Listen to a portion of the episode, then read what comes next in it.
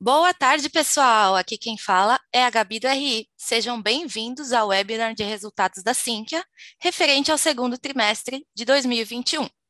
Neste momento, todos os participantes estão conectados apenas como ouvintes e mais tarde iniciaremos a sessão de perguntas e respostas.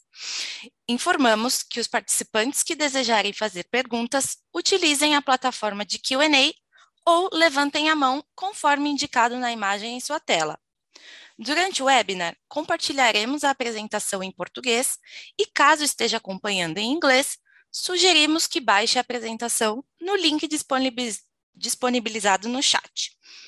Lembro que todos os materiais com os resultados deste trimestre estão disponíveis no endereço eletrônico ri.sinqia.com.br.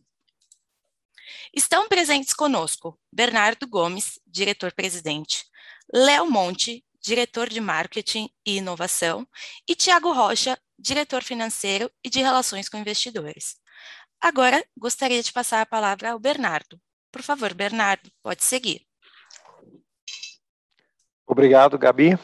Boa tarde a todos. Obrigado mais uma vez pela participação na nossa apresentação de resultados. Eu vou começar aqui pelo slide de número 4, fazendo um resumo dos excelentes resultados que a gente está reportando nesse trimestre. É, começando pelo quadro à esquerda, onde a gente fala do desempenho financeiro, quero destacar aqui mais uma vez, pelo 33º trimestre consecutivo desde o nosso IPO, nós podemos usar a palavra recorde, e dessa vez, recorde de recordes, né? Com evoluções relevantes em absolutamente, todos os indicadores da companhia.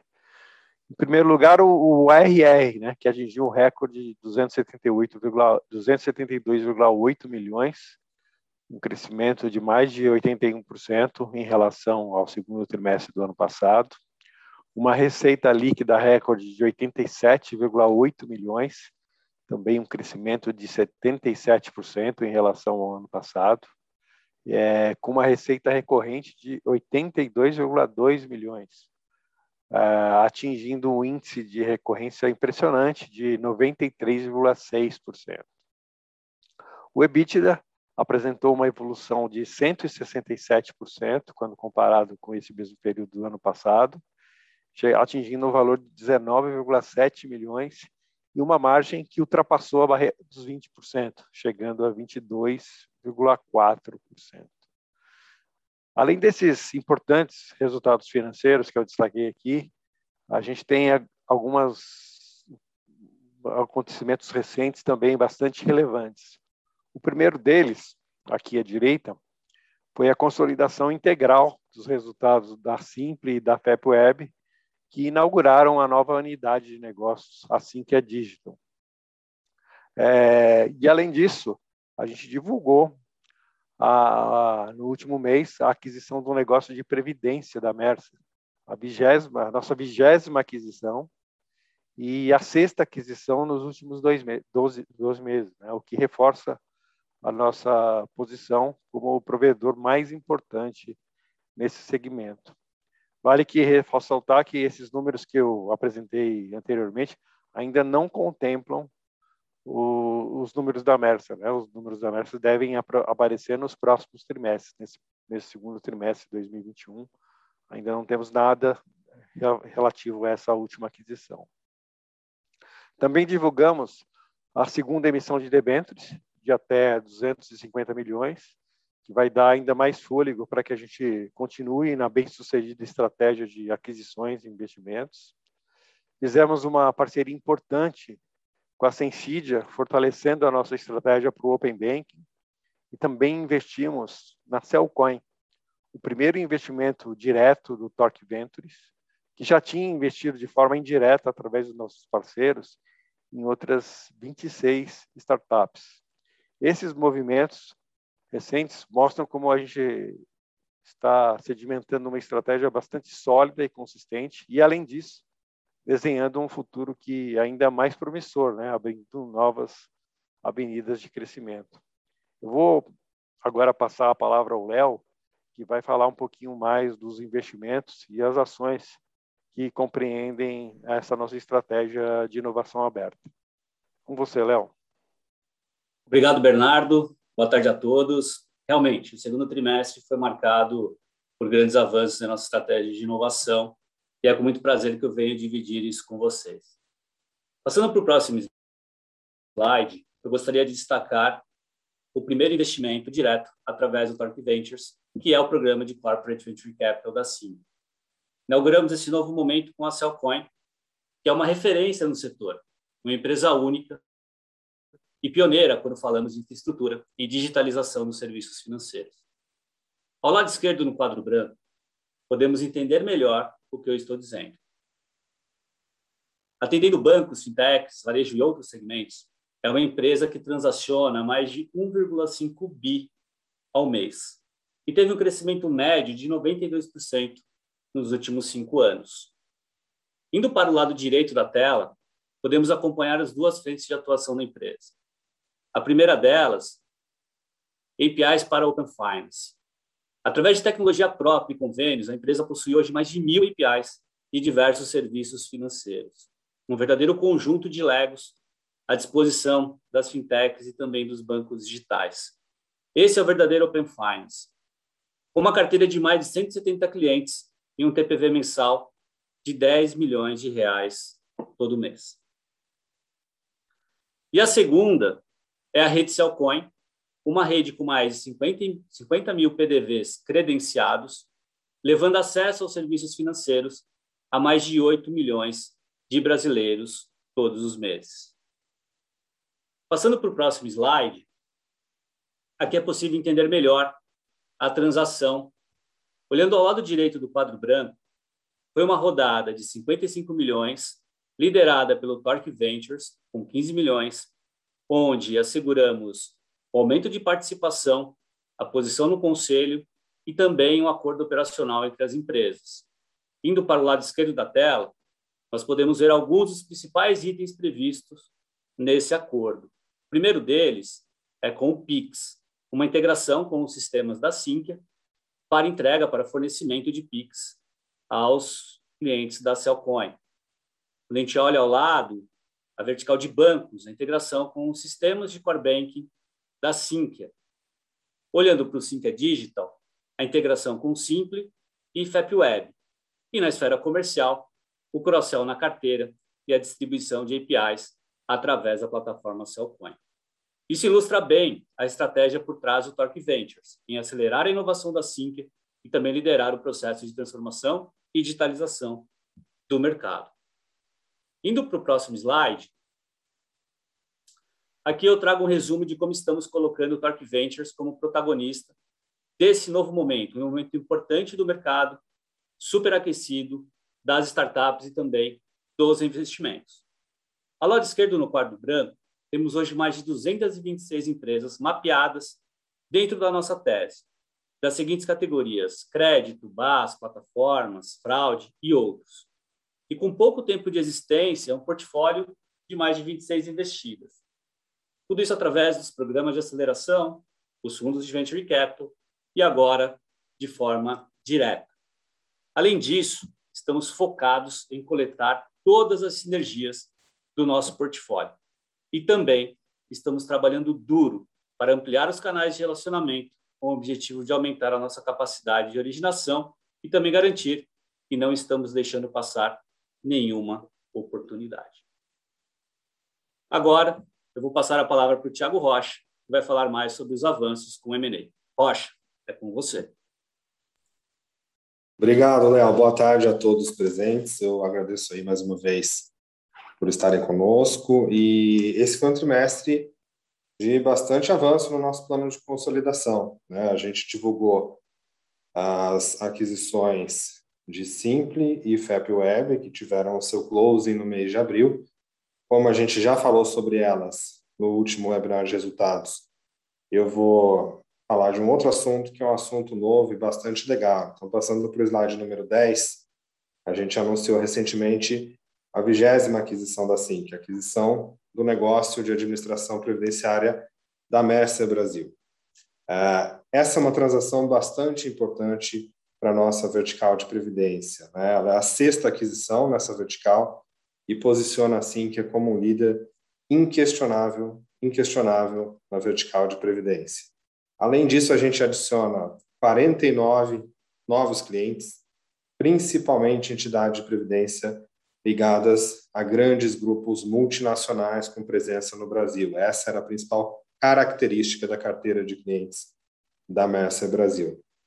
Terceiro lugar, a gente amplia muito a relevância dos serviços baseados em tecnologia ofertados pela SINC. Por que, que isso é importante?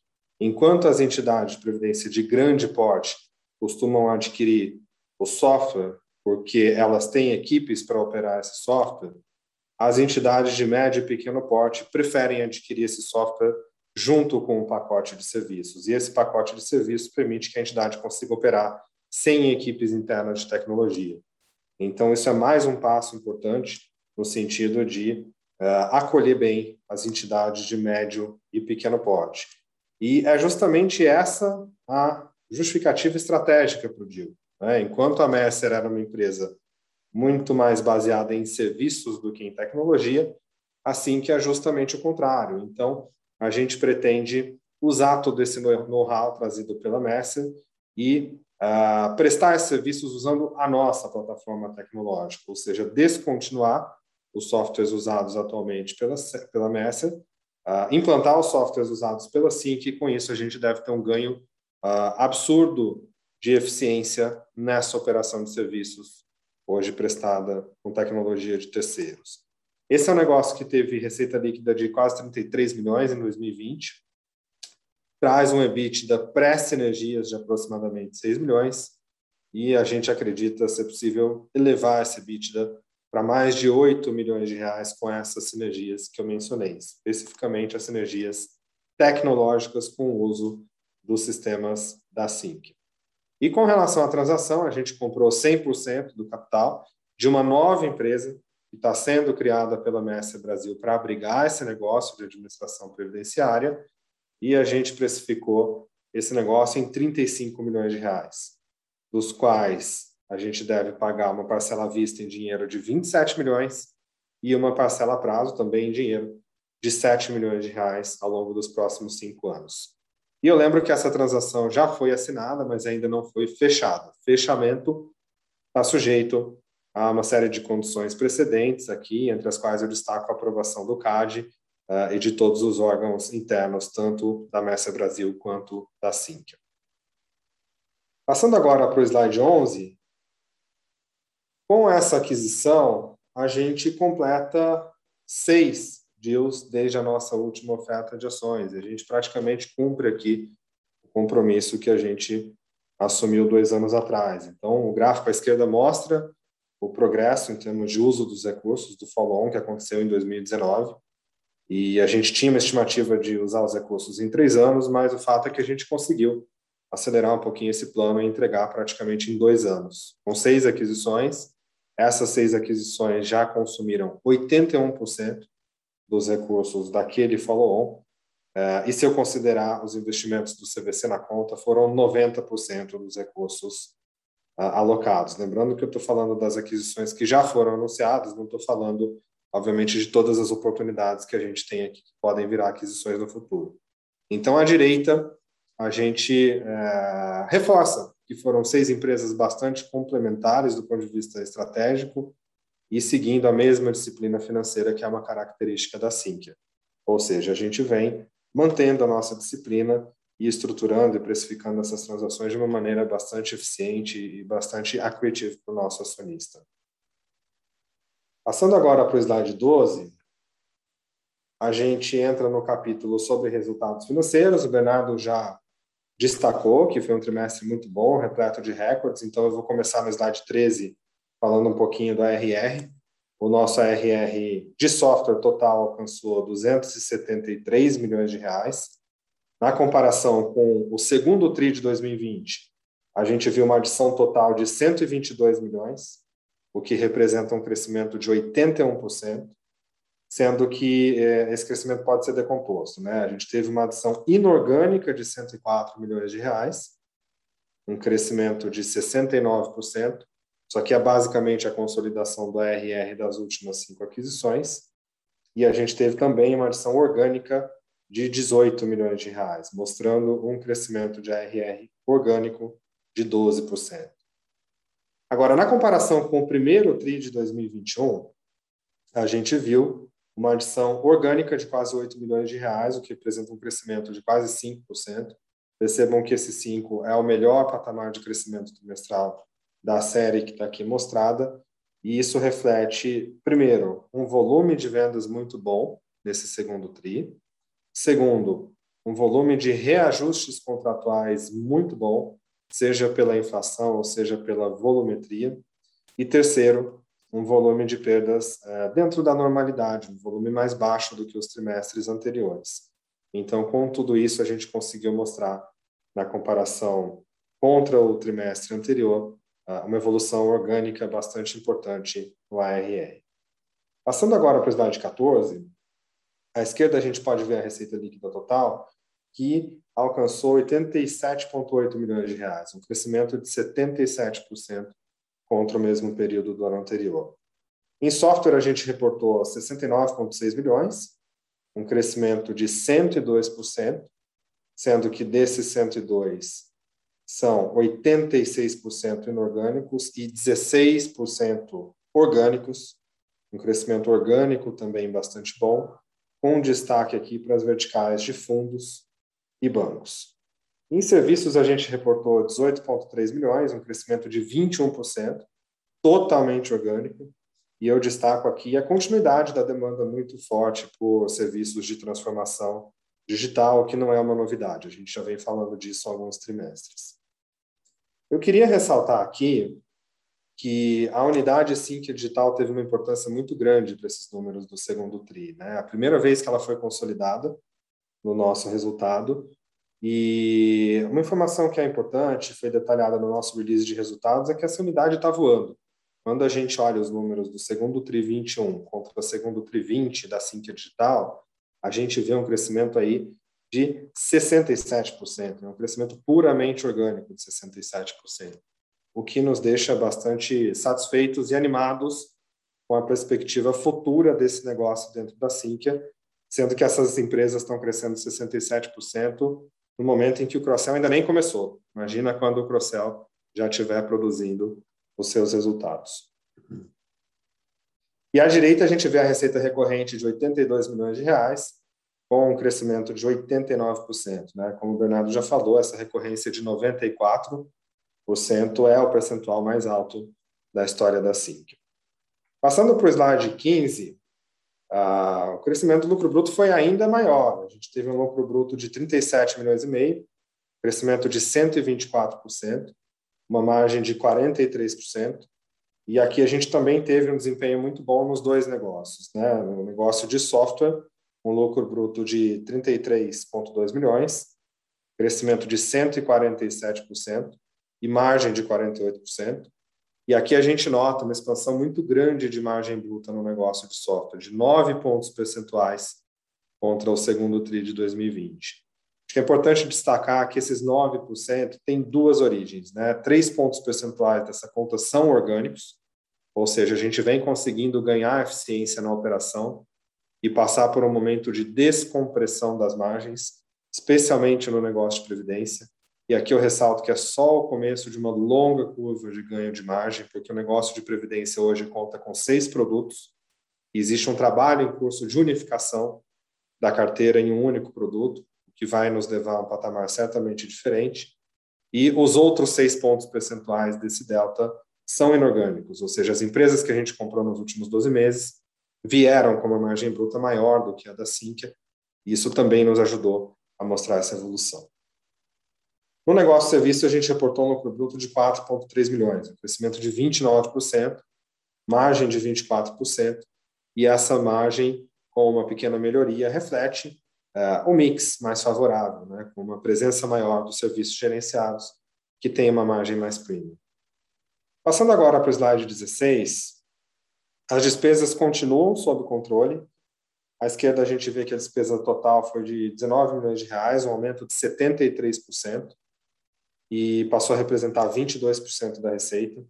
Acho que vale destacar aqui que, em volume, a despesa aumentou, principalmente pela consolidação da despesa das empresas adquiridas, mas em proporção ela se reduziu como percentual da receita líquida, justamente por causa das sinergias que a gente conseguiu colher.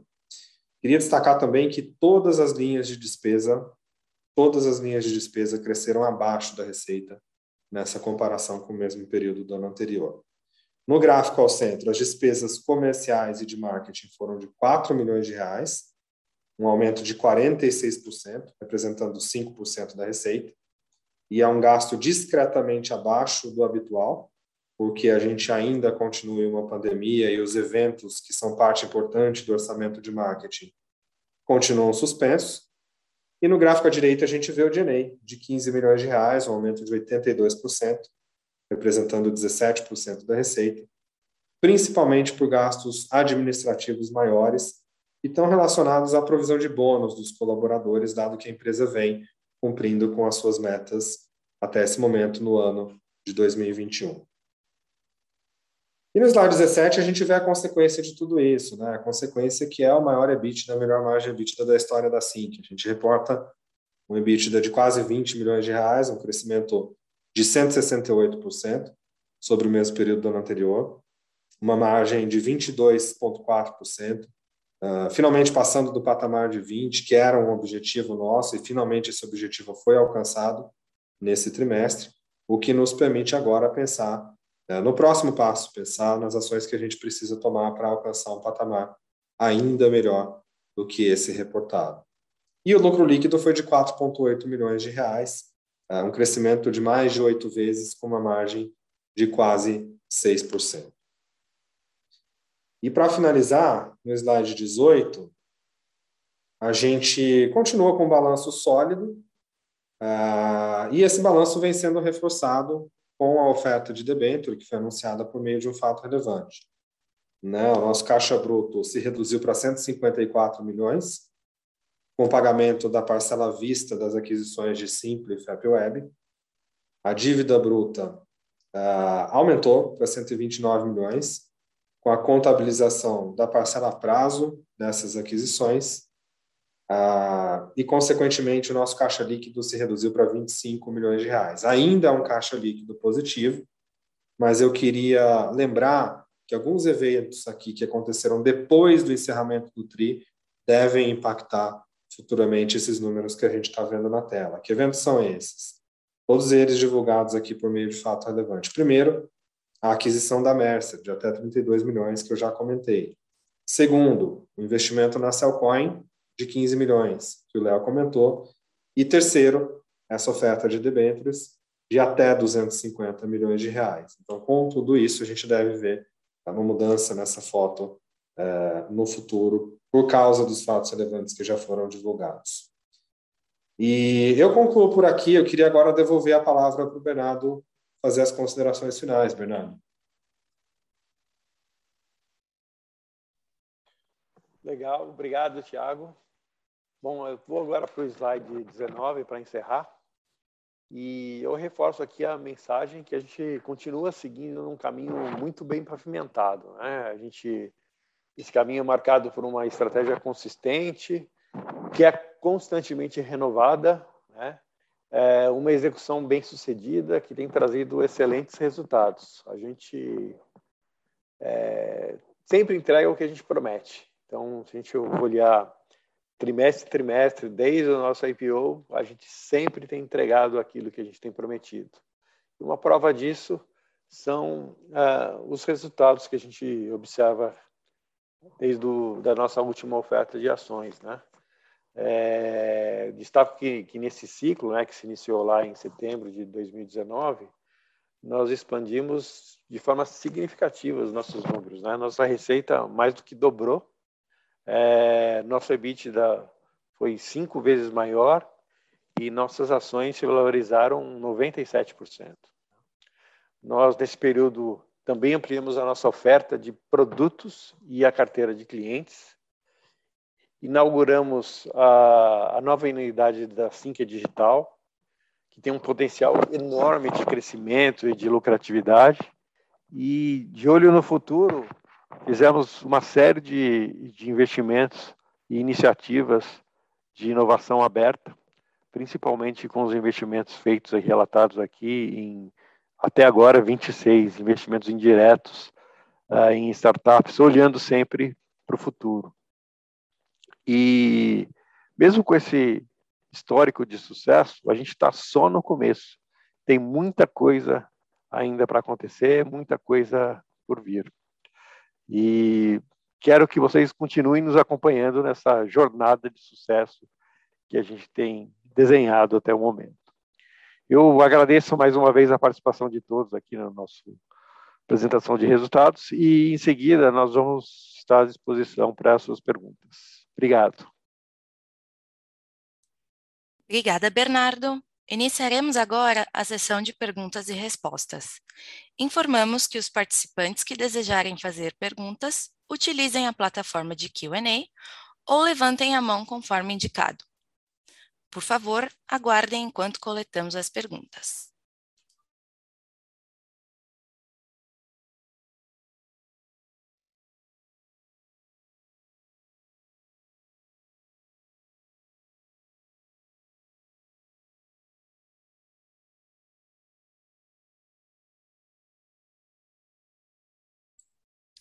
Nossa primeira pergunta é do Olavo.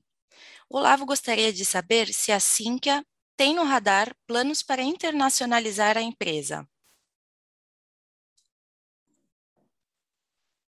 Oi, Olavo, boa tarde, obrigado pela participação.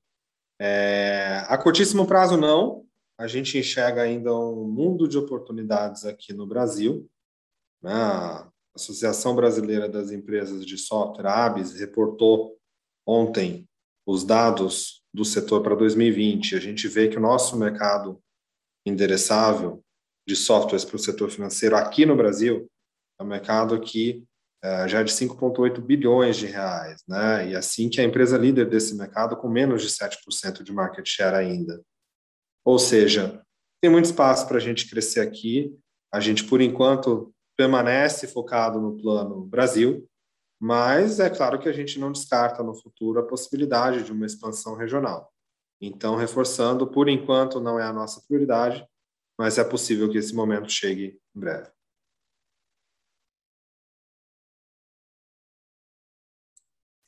Nossa próxima pergunta vem da Odil. Odil gostaria de saber qual o timing para a companhia se capitalizar. Oi, Odile, boa tarde, obrigado pela participação. É, bom, a gente tem dois é, eventos aqui de capitalização possíveis, tá, Odile? Primeiro, eu já comentei, que é a oferta de debêntures de até 250 milhões de reais. É, essa oferta está em curso, só que a gente acredita que os recursos da oferta de debêntures não vão ser suficientes para a gente aproveitar todas as oportunidades é, que a gente está enxergando nesse momento. Então, por essa razão, a gente divulgou um fato relevante na manhã de hoje, informando sobre uma avaliação que a nossa administração está fazendo né, de uma potencial oferta restrita de ações. É, infelizmente, eu não posso dar muitos detalhes ainda e comentar sobre isso, mas eu faço referência a esse fato relevante que foi divulgado na manhã de hoje. E com esse fato relevante, a gente vai é, formalmente iniciar a avaliação de uma possível oferta de ações da empresa no curto prazo.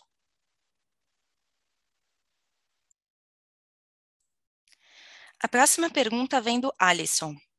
A Sinqia tem como objetivo explorar novas unidades de negócio? Oi, Alisson, obrigado pela pergunta. É, sim, esse é um dos nossos objetivos. A gente permanece focado no setor financeiro Dentro do setor financeiro, a gente já opera em quatro verticais: bancos, fundos, previdência e consórcio. A gente estuda a possibilidade de adicionar novas verticais, sempre falando do setor financeiro. A gente tem possibilidade de complementar a nossa oferta e eu acho que a nossa principal intenção nesse momento, Alisson, é reforçar essa unidade recém-criada chamada Sinqia Digital.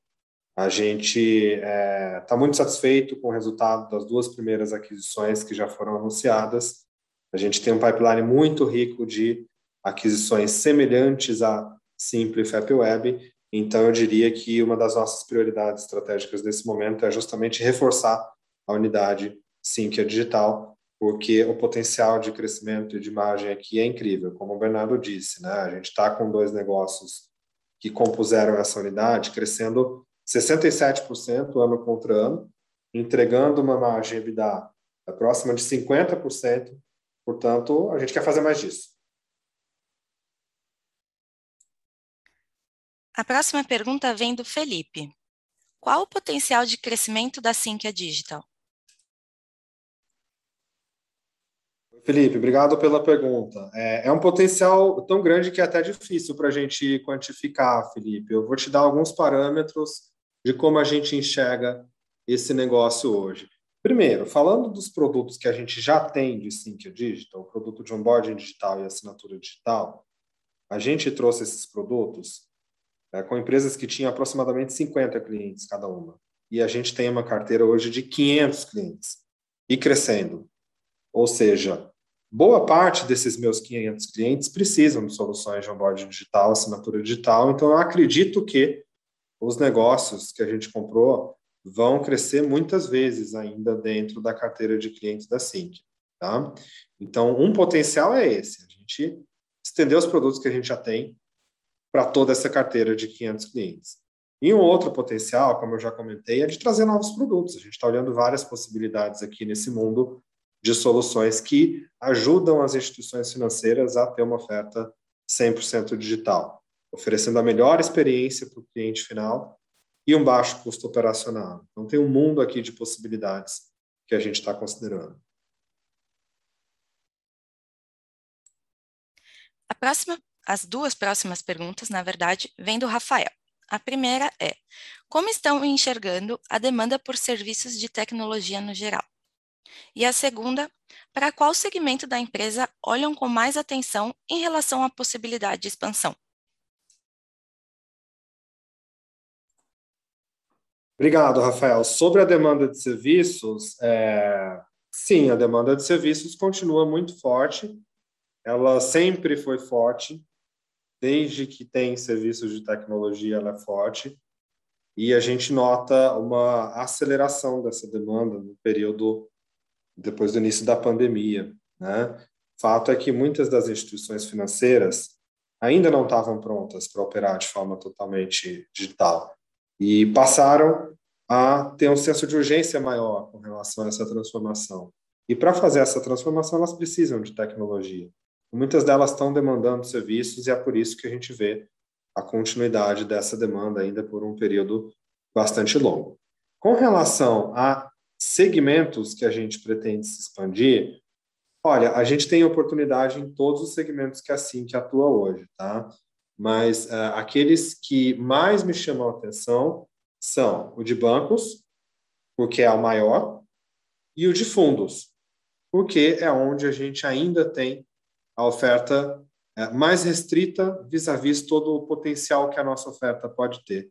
Então, eu diria que hoje os dois principais segmentos que uh, a gente pensa do ponto de vista de expansão são esses, mas eu volto à minha resposta anterior. Uh, a nossa prioridade nesse momento são as empresas com perfil Sinqia Digital, e isso também vai ser olhado com muito carinho. A próxima pergunta vem do Carlos. Quem são os clientes da Sinqia Digital? Carlos, obrigado. É, os clientes são principalmente bancos digitais, fintechs e bancos internacionais. É, os dois primeiros grupos, bancos digitais e fintechs, eles são clientes tanto da nossa solução de onboarding quanto da nossa solução de assinatura. E o terceiro grupo que eu mencionei, de bancos internacionais, são clientes principalmente da nossa solução de assinatura digital e controle de firmas e poderes.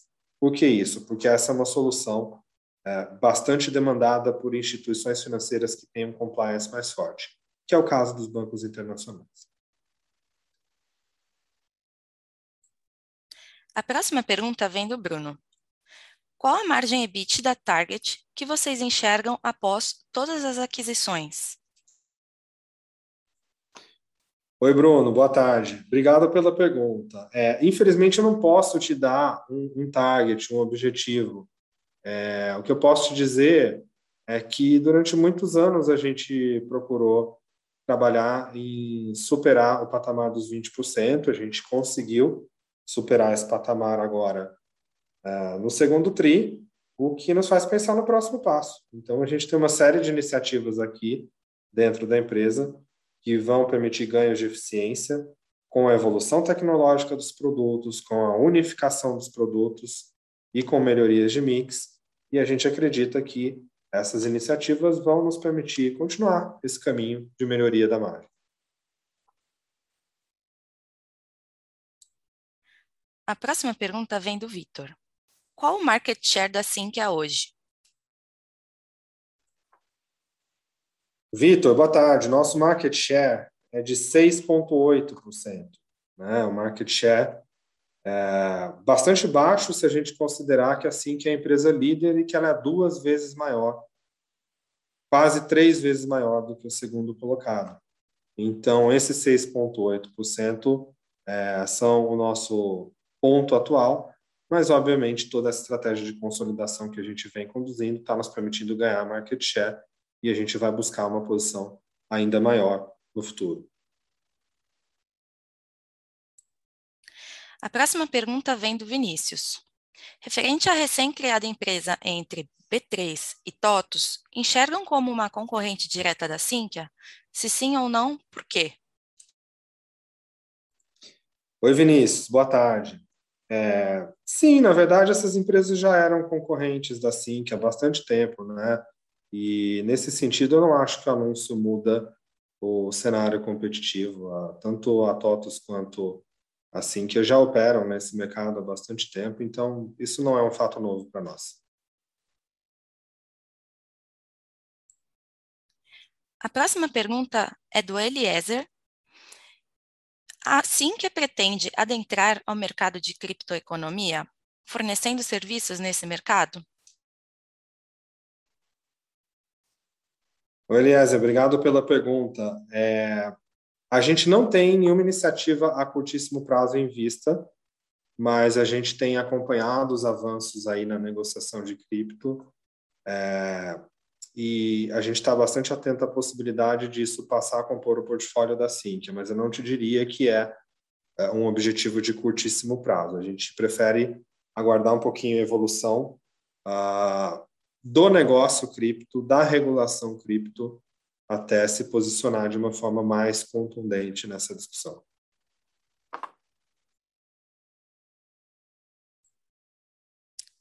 A próxima pergunta vem do César. Existe alguma projeção da Sinqia em trabalhar com cybersecurity? Oi, César, boa tarde.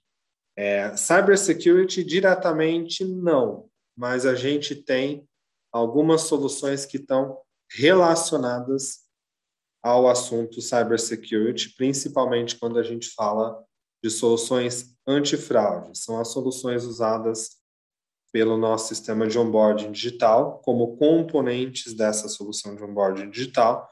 Então, nesse sentido, a gente tem uma atuação, mas eu não te diria que assim que pretende ser uma empresa focada em cybersecurity.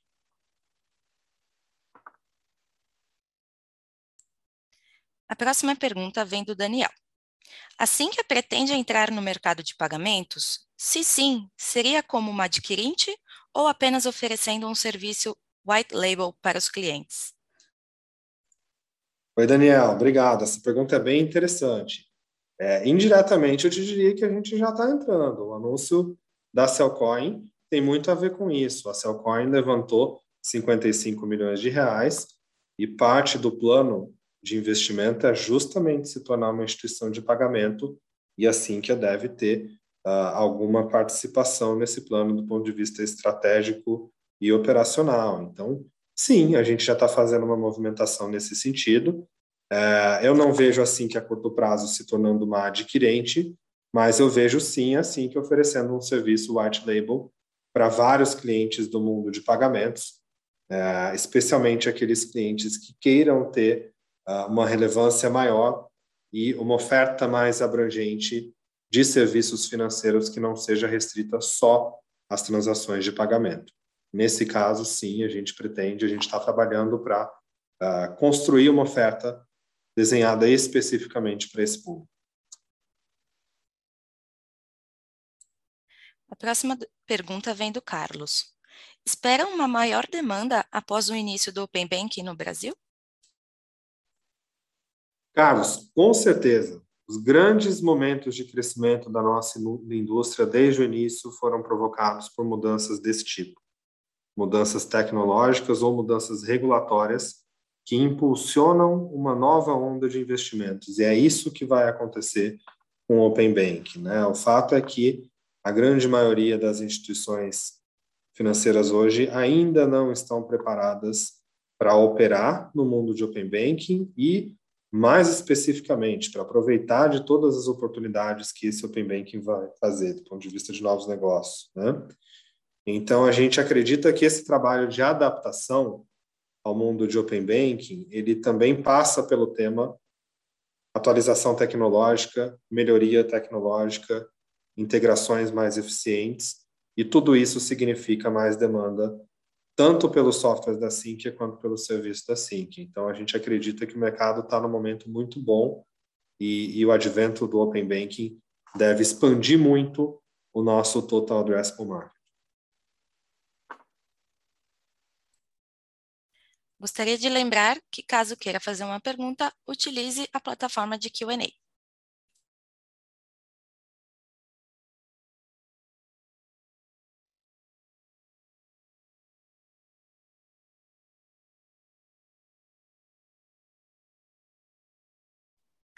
Obrigada. Não havendo mais perguntas, gostaria de passar a palavra final ao Bernardo. Bernardo, pode seguir. Obrigado, Gabi. Bom, eu queria mais uma vez agradecer a todos pela participação na nossa apresentação de resultados e colocar a nossa equipe à disposição para qualquer esclarecimento adicional. Muito obrigado a todos e boa tarde. Obrigada. O webinar de resultados do segundo trimestre de 2021 da Sinqia está encerrado. Boa tarde.